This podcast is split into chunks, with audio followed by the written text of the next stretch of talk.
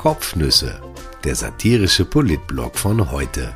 Geschrieben von Christian Nusser, gelesen von Christian Sinemus. Heute ist der 1. Oktober 2021.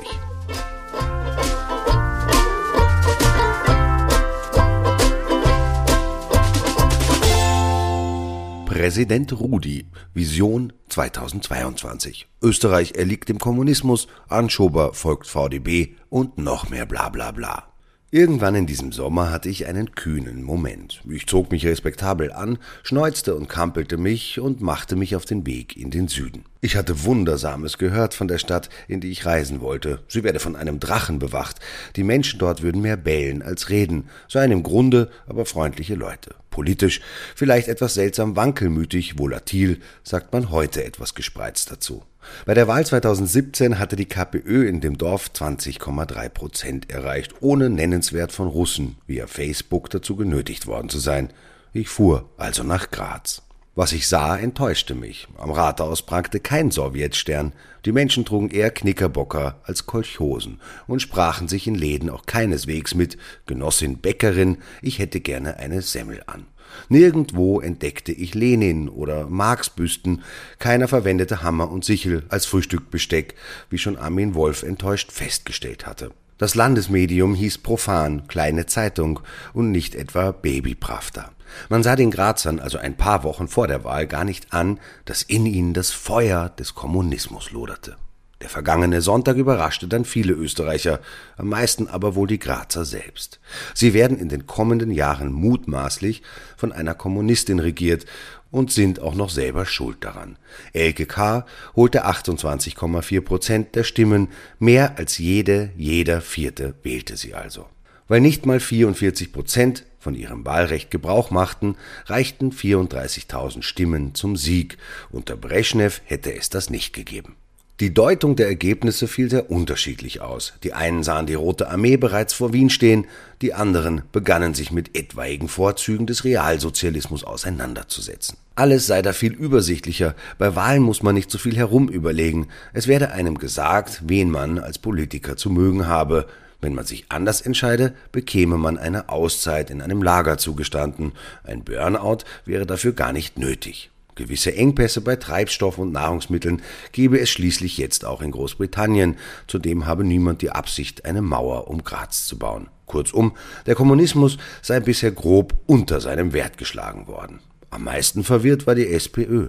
Sie fand es erstaunlich zu erfahren, dass Wähler echte Menschen sind, mit denen man tatsächlich sprechen kann. Früher gingen die Parteikassiere von Tür zu Tür, hörten sich die Probleme der Leute an, tranken einen Schnaps oder bekamen einen Gugelhupf und etwas Bassenertrasch serviert. Sie klebten die Monatsmarke ins Parteibuch, dann zogen sie weiter. Für viele Mitglieder war der Parteikassier die Tür zur SPÖ und zur weiten Welt, wo es einige Zeit lang beinahe auf dasselbe rauskam. Heute kommuniziert die Sozialdemokratie mit der eigenen Neigungsgruppe eher wie ein Auftraggeber über Zeit im Bild und Krone, was auch in Ordnung ist, aber etwas unpersönlicher.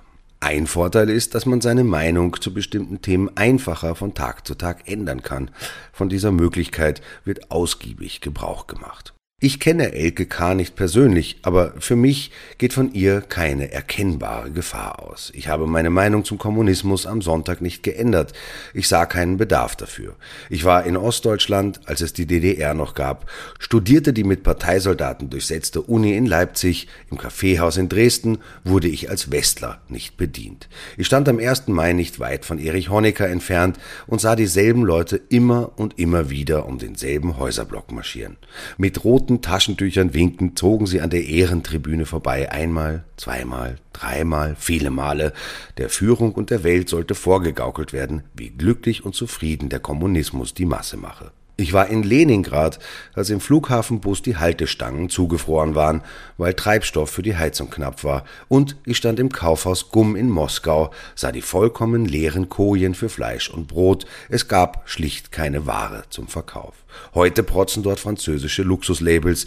Mir muss den Kommunismus also niemand ausreden, ich habe die Theorie in der Praxis gesehen. Ich glaube jetzt aber auch nicht, dass Elke K. den Kastner und Öler ausräumt, um dort das Kapital feilzubieten.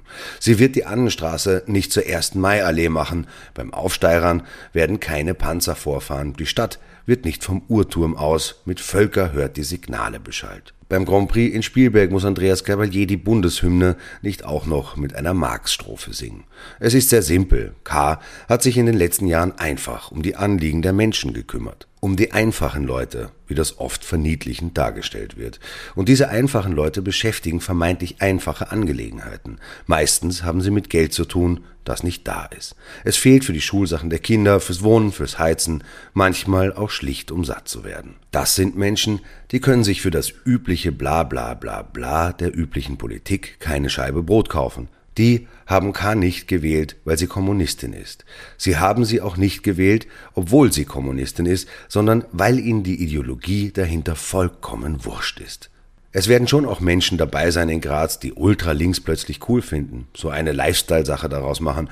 Vielleicht wollten einige auch protestieren oder haben sich über die Präpotenz der ÖVP geärgert. Aber ich trage diese jugendliche Naivität in mir, die mich davon abhält, Menschen grundsätzlich für zu blöd für alles zu halten.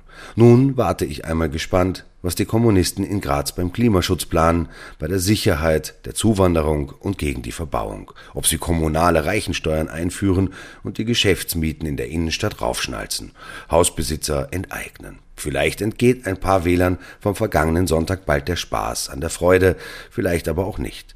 Die Impfgegnerpartei in Oberösterreich dürfte jedenfalls zur Spaßbremse werden. In einem Jahr ist Corona kein Thema mehr. Eine Protestpartei, die gegen etwas protestiert, das nicht mehr da ist, hat bald ausprotestiert, mutmaße ich. 6,5 Millionen Euro Förderung kostet uns dieses Schauspiel bis Ende der Legislaturperiode. Wir haben schon kostengünstiger gelernt. Am Dienstag hielt Greta Thunberg am Jugendgipfel Youth for Climate in Mailand eine bemerkenswerte Rede.